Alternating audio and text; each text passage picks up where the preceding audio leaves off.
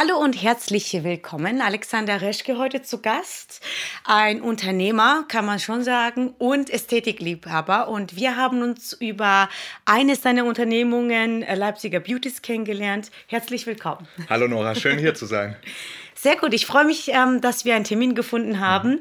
Und äh, wie gesagt, ich kenne den Alex von Leipziger Beauties. Ich dachte, das ist das Einzige, was du machst. Äh, erklär erst mal überhaupt, was Leipziger Beauties ist. Genau, Leipziger Beauties gibt es mittlerweile, ich glaube, seit dreieinhalb Jahren. Ähm, ich sage, das ist das Album der schönsten Leipziger.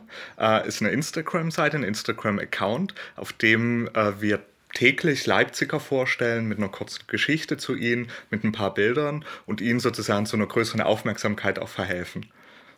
Du machst aber auch Veranstaltungen, also darüber haben wir, äh, ich war ja bei einer deiner Veranstaltungen genau. und ähm, die, die, Idee ist dahinter einfach auch Menschen zusammenzubringen. Ja, ja. genau. Das, das stimmt, äh, genau, wir sind als Instagram-Seite gestartet ähm, äh, und ich habe gemerkt, ich habe auch von vielen gehört, dass darüber Beziehungen zustande gekommen sind, weil sich die Leute kennengelernt haben, weil sie sich angeschrieben haben nach den Vorstellungen. Aber Irgendwann merkte ich auch, dass es nur eine Online-Community einem auch wenig gibt. Also so der persönliche Austausch, die Menschen hinter den Profilen zu treffen, ist oft viel spannender. Mhm. Und äh, so ist quasi so ein Eventformat vor einiger Zeit entstanden. Erst die Leipzig Beauties Night. Ähm, das war sozusagen eher so eine Tanzveranstaltung äh, jetzt in Corona. Genau das Wichtige für mich natürlich. genau, du bist gerne eingeladen. ähm, und ja, dann mit Corona wurde Tanzveranstaltung schwierig und dann haben wir überlegt, okay, was können wir daraus noch mit Sinnvolles entwickeln? Und dann haben wir gesagt, ja, wir machen das einfach als so eine Art Afterwork. Ähm, man trifft sich, die Leipziger Fashion-Szene, die Influencer-Szene und bringt die zusammen, weil so ein Format gab es bislang auch noch nicht. Mhm. Und ich finde es immer richtig schön, die Menschen zu sehen äh, hinter den Profilen. Manchmal ist es so, manchmal erkenne ich sie auch nicht, muss ich zugeben, weil irgendwie sieht man auch, ja. doch anders aus. Aber doch, es ist spannend, ja. ja. Aber das kennst du ja auch, auch bei Modelfotos, ne? Also manchmal, ich habe ja auch bei Musikvideos oder so mitgespielt, wo ich dann mich selbst nicht erkannt habe, muss ja. ich ehrlich sagen, ja. Genau. Man ist halt in irgendeine ne, geschminkt, Outfit, ganz anders als im Alltag und äh, man, man erkennt sich selbst mhm. nicht wieder. Daher ist es, ist es schon in Ordnung. Ja, genau. ähm, jetzt zurückzukommen, also dann habe ich irgendwie rausgefunden, dass der Alex, das ja nur ein kleiner Teil von deinem Leben und von deiner Unternehmung ist. Mhm. Ähm, und äh, letzten Endes bist du ja eigentlich richtiger Unternehmer. Mhm. Ne? Was für Unternehmungen hast du denn alles? Ja, ich sage immer, ich bin so mit dem Unternehmervirus infiziert. Das heißt. Solange äh, es nicht Corona ist. ja, genau. Es gibt auch gute Viren sozusagen. Ja, ich glaube, äh, ich habe mir das schon mit so 14 Jahren angefangen, diese, dieses Unternehmervirus. Also wie es genau entstanden ist, weiß ich nicht. Ich weiß nur, es kam einfach und es war da. genau, ne? genau. Das ist so dieses, äh, man wundert sich dann, ich weiß auch nicht, ich hoffe, es gucken nicht so viele Polizisten zu. Ähm, ich glaube, nach zehn Jahren oder so ist es dann auch wieder. Stimmt, dann ist es verjährt, genau. Das ist das Gute. Ja, ich, es fing eigentlich damit an, dass ich so illegale Software an der Schu in der Schule vertrieben habe. Eigentlich so. kann man das gar nicht sagen, ne? aber ist okay, ja. Äh, du bist wenigstens ehrlich. Genau, genau. Das war so, wir brauchten halt alle damals irgendwie einen Photoshop oder sowas und äh, da hatte ich das vertrieben, aber es ist schon sehr, sehr lange her. aber so fing es quasi an.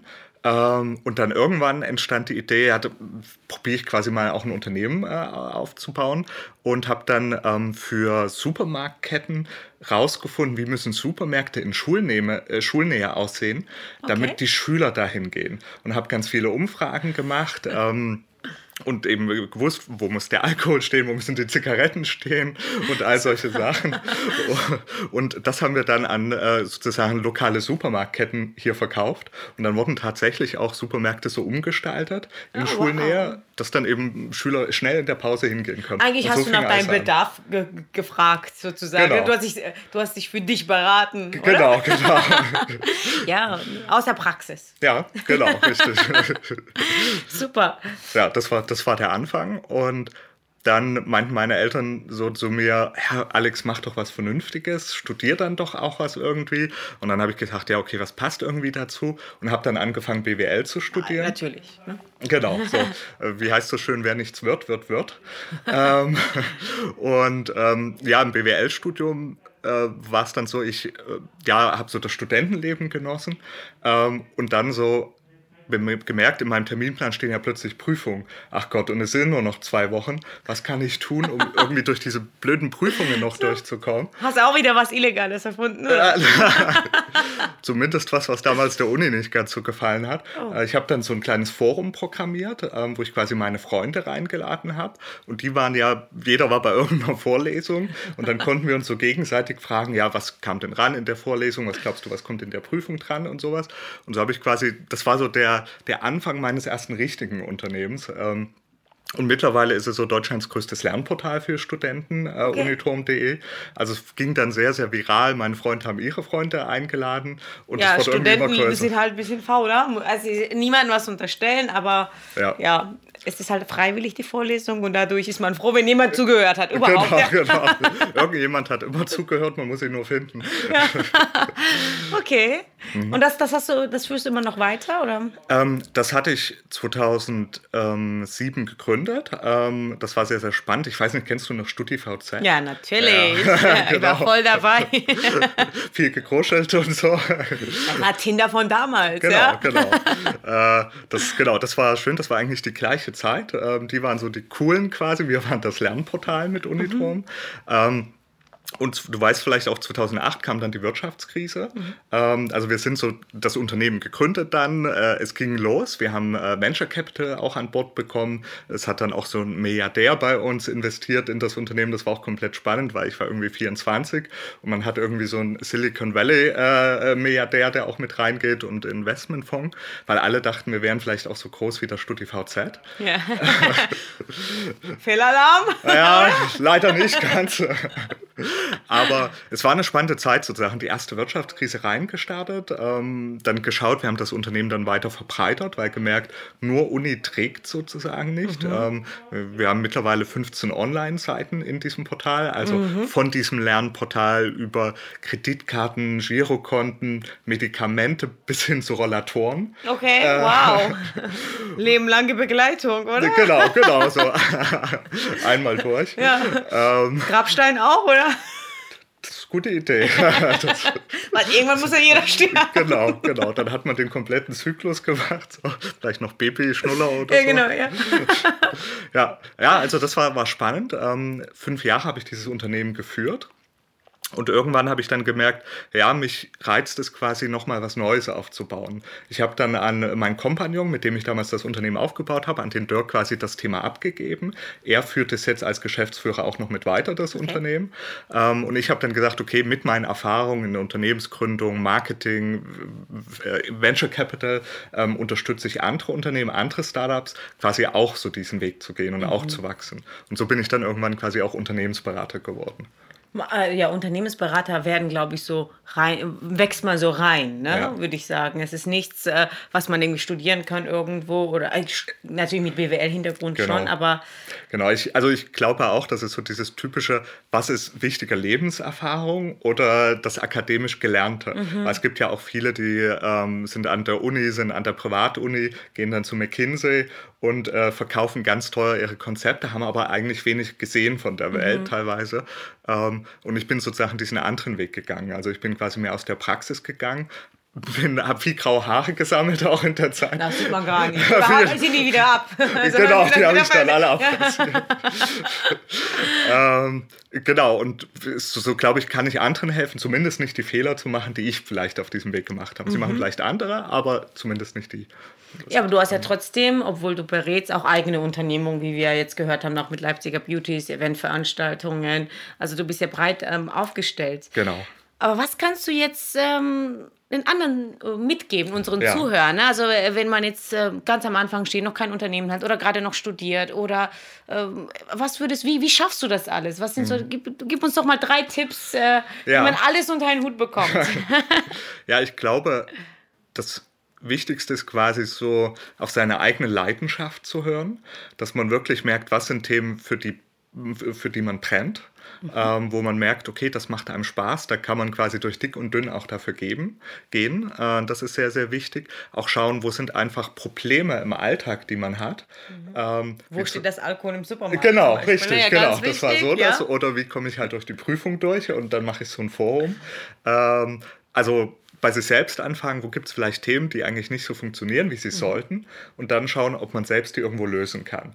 Ähm, und das sind oft die besten Geschäftsideen, weil dann ist man selbst sein erster Kunde und man hat schon mal einen Kunden gewonnen quasi ja. so damit. Super, wenigstens hast du dir dann selbst geholfen, wenn genau. das niemand kauft hat sich die Arbeit trotzdem gelohnt. Ne? Genau, genau. Ja. Das ist doch dieses Psychologensyndrom quasi. Die Leute, die Psychologie studieren, sagt man, ich ja. weiß es nicht, dass sich eigentlich selbst helfen wollen und dann werden sie Psychologen. Genau. genau. So Also du hast ja quasi immer selbst geholfen und daraus ist dann ein äh, Produkt oder hm. Dienstleistung entstanden, die du toll fandest. Genau, genau, richtig. Das, das ist sozusagen so ein Tipp. Und ansonsten, glaube ich, ist es wirklich sehr, sehr eiserne Disziplin wichtig. Also ich merke, dass ich bei vielen Sachen, glaube ich, erfolgreicher war vielleicht als manche andere, die gestartet sind, weil ich, glaube ich, leidensfähiger war und sozusagen einfach noch härter gearbeitet habe, manchmal auch noch mehr gelitten habe, ähm, um diesen, diese, diese Extrameile zu gehen. So. Weil mhm. die ist oft die unbequeme. Ähm, aber am Ende zahlt sich das dann meistens zumindest aus. Und wenn nicht monetär, dann zumindest, dass man sehr, sehr viel gelernt hat. Ja. Also du, du sagst, okay, zwar ein Herzenswunsch folgen, aber es werden einfach Zeiten kommen, wo man mal die Zähne zusammenbeißen muss und genau da durchzugehen. Genau, genau. Deshalb ist es wichtig, dass es wirklich ein Herzenswunsch ist, weil ich habe auch viele erlebt, die sozusagen Unternehmer geworden sind, weil sie schnell reich werden wollen. Und ja gut, ich glaube. das mag eine Motivation auch mit sein, aber meistens ist es so, dass quasi die Unternehmerkurve erst nach unten geht. Also erst wird man meistens erst arm, ja. bevor man vielleicht reich, reich wird. Und die, die rein durch Geld, äh, äh, äh, durch Geld getrieben sind, ähm, die werden sozusagen in dieser Phase, wo sie arm werden, schnell aufgeben mhm. und erreichen damit nicht diese Phase, wo sie vielleicht dann irgendwann reich werden. Deshalb ist es besser, von der Sache getrieben zu sein, von einem inneren Antrieb, als von so einem äußeren. Mhm ähm, äußerer Antrieb könnte auch sein, dass jemand einfach Anerkennung möchte. Mhm. Ne? Also das finde ich auch, ist es ja nicht immer nur was Finanzielles, sondern weil man es macht, weil man dem Vater zeigen möchte, dass man es auch kann. Das sind auch so Punkte, finde ich, äh, was man ja. immer überdenken sollte. Ja, genau. Ob es wirklich das ist, was man möchte. Mhm. Und ähm, denkst du, dass jeder die Möglichkeit hat, alles zu erreichen? Ähm, das finde ich so eine wichtige Frage äh, im Leben. Ja glaube, jeder hat einen Bereich, in dem er sehr viel erreichen kann. Ähm, äh, ich glaube, nicht jeder kann alles erreichen, weil jeder eine unterschiedliche Art hat, äh, unterschiedliche Stärken, Schwächen. Und es ist, glaube ich, sehr, sehr wichtig, dass man da sehr ehrlich mit sich ist. Mhm. Dass man sozusagen weiß, was sind die eigenen Schwächen, die man auch hat und was sind die Stärken. Und dann ist es, glaube ich, immer ein gutes Konzept zu sagen, ich baue meine Stärken aus und nicht, ich versuche meine Schwächen auszumerzen, mhm. sondern lieber auf die Stärken konzentrieren. Da gibt es auch immer unterschiedliche Theorien. Ja. Ne? Also, dass man sagt, okay, ich arbeite an deine Schwächen. Ich bin auch der Anhänger, lieber die Stärken fördern, mhm. weil äh, die Lebenszeit ist einfach begrenzt. Ne? Genau. Und man immer jede Schwäche, es kommt drauf an, natürlich, wenn es für das große Ziel wichtig ist, verstehe ich das. Aber mhm. wenn man sich immer auf Schwächen konzentriert, wird man ja vielleicht gut da drin werden. Nicht mehr grottenschlecht, ne, aber gut. Genau, ja. Und äh, dabei verpasst man die, das, wo, was man, wofür man Talente hat, letzten genau. Endes. Ne? Genau. Ähm, ja, schön, dass wir uns da einig sind. ich hatte sogar mit Flo darüber eine Diskussion. Okay. Ne? Ja, ja. ja, weil es halt immer schwierig ist. Ne? Woran arbeitet man? Ne? Mhm. Wo, wo investiert man die Zeit? Genau. Die eigene Zeit. Vor allem meistens am Anfang weiß man nie, wie die Ergebnisse sein werden. Ja. ja und äh, dazu entscheiden, okay, auf was fokussiere ich mich? Ist, ist schon nicht so einfach. Genau, ne? genau. Ja, und es heißt ja auch, man braucht so 10.000 Stunden Übung, um ja. in einer Sache Meister zu werden. Mhm. Und da ist es natürlich deutlich effizienter, sich auf das zu konzentrieren, was einem liegt, was die Stärken sind, und da die 10.000 Stunden zu investieren. Oder vielleicht würden dann ja auch sogar 8.000 reichen, genau, weil man genau. halt da schon eine gewisse Vorliebe und, und eine gewisse Übung schon irgendwie automatisch drin hat. Ja, ne? genau. Ja, ähm, sehr schöne Tipps. Ähm, aber wie, wie, wie schaffst du es alles? Also da, für mich ist immer noch diese Frage, ich habe dasselbe Problem, ja. man will so viel, man, vielleicht kann man auch einiges, genau. man hat so viele Ideen. Ähm, und, und, und, wie definierst du, okay, das mache ich jetzt, das mache ich nicht? Wie, wie, wie ist dein Zeitmanagement? Ja, ähm, also sagen wir so, die Rahmendaten oder der Rahmen in meinem Zeitmanagement sind die, dass ich sage, ich möchte jeden Tag acht Stunden schlafen. Das ist mir sozusagen wichtig. Das ist schon mal ganz wichtig. Ja, ja, genau. Diese Zeit ist mir wirklich heilig und die gibt quasi so einen Rahmen vor, weil ich weiß, die andere Zeit habe ich, um Dinge zu tun, die irgendwo sinnvoll sind, aber es darf nicht in diese acht Stunden reinragen. Mhm. Ähm, und somit ist der Tag quasi klar aufgeteilt. Ähm, und dann ist es eben wirklich so, dass ich versuche, mir einen Rahmen zu schaffen. Frühmorgens sage ich mir zum Beispiel, ich verlasse mein Schlafzimmer nicht, ohne ein Workout gemacht zu haben. Und so. Und dann habe ich morgens Workout, mache Meditation. Hab, also man oft entscheidet sich auch, wie gut der Tag wird in den ersten Stunden ja. am Morgen. Deshalb bereite ich quasi abends immer meinen Morgen vor, damit der Morgen gut wird und dann wird der Tag auch gut. Ähm, das ist sozusagen ein sowas. Ähm, dann ist es natürlich so, dass ich viele Kalender habe, auf die auch viele Leute zugreifen, äh, meine Mitarbeiter, unterschiedliche Kontakte und so, wo ich dann immer Termine drin habe. Aber das ist okay, solange der Rahmen definiert ist. Mhm. Ähm, und ähm, ja, ansonsten ist es, glaube ich, wichtig, einfach zu wissen, auch wofür man es tut. Mhm. Ähm, und wie man so sein Leben strukturieren möchte. Und ich sage mir sozusagen, bei mir ist es wichtig, zum einen ähm, ein Einkommen jetzt zu erwirtschaften, wo ich sage, okay, jetzt bin ich auch stark leistungsfähig und damit sozusagen versuche auch ein hohes Einkommen zu erwirtschaften. Das ist quasi so dieser erste Bereich, ähm, in dem ich quasi als CMO unterwegs bin ähm, und ähm, da sozusagen ja Einkommen, angestellte Tätigkeit in dem Sinne. Dann habe ich einen Bereich, wo ich sage, okay, aber irgendwann lässt quasi auch meine Arbeitsleistung nach ähm, und da will ich quasi auch unabhängig sein. Und dafür habe ich quasi meine eigenen Unternehmungen. Das ist das, wo ich sage, da investiere ich Geld, was ich aus dem quasi Angestellten-Tätigkeit auch mit habe und aus den Einnahmen aus den Unternehmen und baue etwas auf, was später irgendwann einen Wert darstellt. Und dann der Rest quasi ist dann so der Ausgleich, um die Energie zu haben für diese Tätigkeiten. Und das sind dann so Hobbys, das ist Ästhetik, das ist bei mir die Fotografie, ein Stück der Sport. Und mit dem fülle ich dann quasi so vielleicht dann die restlichen fünf, vier, fünf Stunden in der Woche an Freizeit aus. Okay. Und jetzt war gar keine Rede von Freunden oder Familie. Ich will dir jetzt mhm. nicht zu nahe treten. Natürlich muss ja. natürlich nichts verraten, aber ähm, wie schaffst du da die Balance? Weil jetzt war alles ja Schlafen, Hobbys und, und, und Beruf. Ja. und Zukunftsplanung. Ähm. Genau, also sozusagen der private Bereich gehört zu diesem Rahmen auch mhm. mit, äh, wo ich sage, eben, ich habe äh, privaten Bereich, ich habe die, äh, die Meditation, den Sport. Ähm, also der private Bereich und die Hobbys, das geht dann schon ineinander über und ich mhm. versuche dann eben auch äh, die Hobbys mit meinem familiären, privaten Freundeskreis auch mitzuteilen, mhm. ähm, dass es sich sozusagen auch mit ergänzt. Also ich glaube, das ist schon wichtig, damit man auch im Gleichgewicht bleibt. Mhm. Ähm, ja. Letzten Endes bist du einfach verdammt gut organisiert. Genau. Ja, kann genau, man so genau, sagen, ja. Aber ich finde das total spannend, dass äh, du bist einer der wenigen Menschen, sage ich mal, also weil ich die, diese Frage nie direkt gefragt habe, aber der vom Schlaf alles abhängig macht, um mhm. erfolgreich zu sein. Das ist eigentlich ein Widerspruch in sich, ne? Ja. Weil die meisten, die so Unternehmer sind, ja, schlafen wenig. Und ich habe auch immer gesagt, ich bin einfach nicht produktiv mhm. und ich bin einfach wirklich, ich muss ehrlich sagen, wenn ich wenig geschlafen habe, einfach schlecht drauf. Ja, genau. ich, also da bin ich so leicht reizbar. Mhm.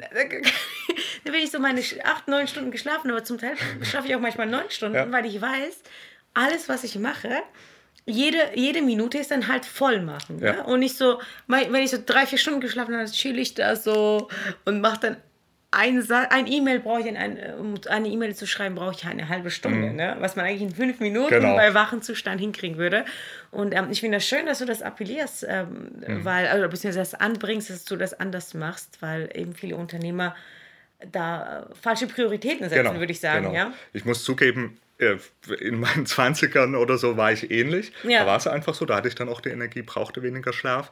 Ähm, aber es ist halt sozusagen so wie auch ein Muskeltraining. Niemand käme auf die Idee, ein Gewicht zu nehmen und das Gewicht den ganzen Tag mit sich herumzutragen, sondern man spannt an, man lässt los. Und so ist es auch mit dem Geist. Man muss auch loslassen, man muss äh, schöpferische Kreativität auch dafür einen Raum schaffen. Und das mhm. entsteht auch im Schlaf. Und deshalb ist das für mich so wichtig, das Thema Schlaf. Ja, finde ich gut. Ja. Schlaf-Life-Balance äh, quasi. Mhm, genau. Sehr, sehr schön.